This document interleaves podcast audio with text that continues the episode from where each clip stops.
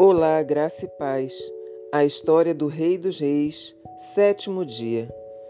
Quem acha que já é muito bom, quem não vê os próprios erros, não está pronto para seguir Jesus.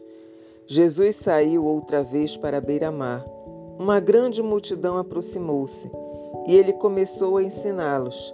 Passando por ali, viu Levi, filho de Alfeu, sentado e disse: Siga-me. Levi levantou-se e o seguiu. Durante uma refeição na casa de Levi, muitos publicanos e pecadores estavam comendo com Jesus e seus discípulos, pois ali havia muitos que os seguiam. Quando os mestres da lei, que eram fariseus, o viram comendo com os pecadores e publicanos, perguntaram aos discípulos de Jesus: Por que ele come com publicanos e pecadores?